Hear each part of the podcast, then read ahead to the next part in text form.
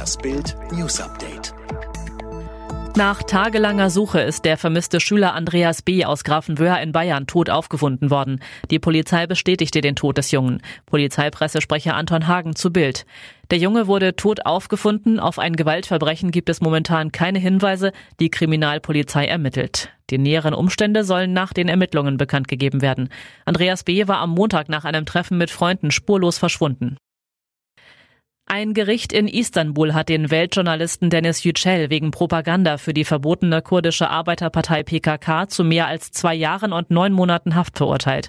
Vom Vorwurf der Volksverhetzung und der Propaganda für die Gülen-Bewegung sei Yücel freigesprochen worden, sagte sein Anwalt der deutschen Presseagentur am Donnerstag. Das Kanzleramt ist eingeknickt. Der Plan, bei Corona-Ausbrüchen Ausreiseverbote für ganze Landkreise zu verhängen, vom Tisch. Nach heftiger Kritik von mehreren Ministerpräsidenten aus Landkreisen und Kommunen hat Kanzleramtschef Helge Braun Pläne für kreisweite Ausreisesperren kaltgestellt. Im ZDF erklärte Braun, das Kanzleramt wolle Beschränkungen nur dort einführen, wo es wirklich erforderlich ist, etwa in Teilen einer Gemeinde oder eines Betriebs, jedoch nicht mehr in gesamten Landkreisen. In einem gemeinsamen Beschluss von Braun und den Chefs der Staatskanzleien der Länder heißt es nun, diese Maßnahmen sollen zielgerichtet erfolgen und müssen sich nicht auf den gesamten Landkreis beziehen. Ernst August von Hannover ist in der Nacht von Dienstag auf Mittwoch in eine Psychiatrie eingewiesen worden.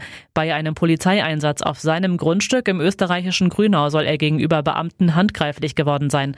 Daraufhin habe man ihn aus Selbstschutz in eine Klinik gebracht, erklärte ein Beamter gegenüber Bild.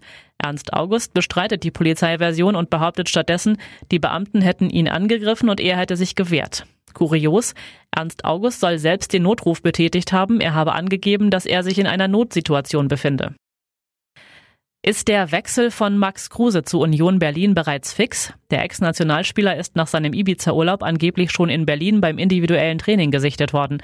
Vor knapp einer Woche hatten türkische Medien über einen möglichen Wechsel von Kruse zu Union berichtet. Unions Profifußballgeschäftsführer Oliver Runert dementierte am Donnerstag allerdings, es ist totaler Quatsch, das wird weder heute noch morgen noch übermorgen der Fall sein. Wir kommentieren auch keine Personalien.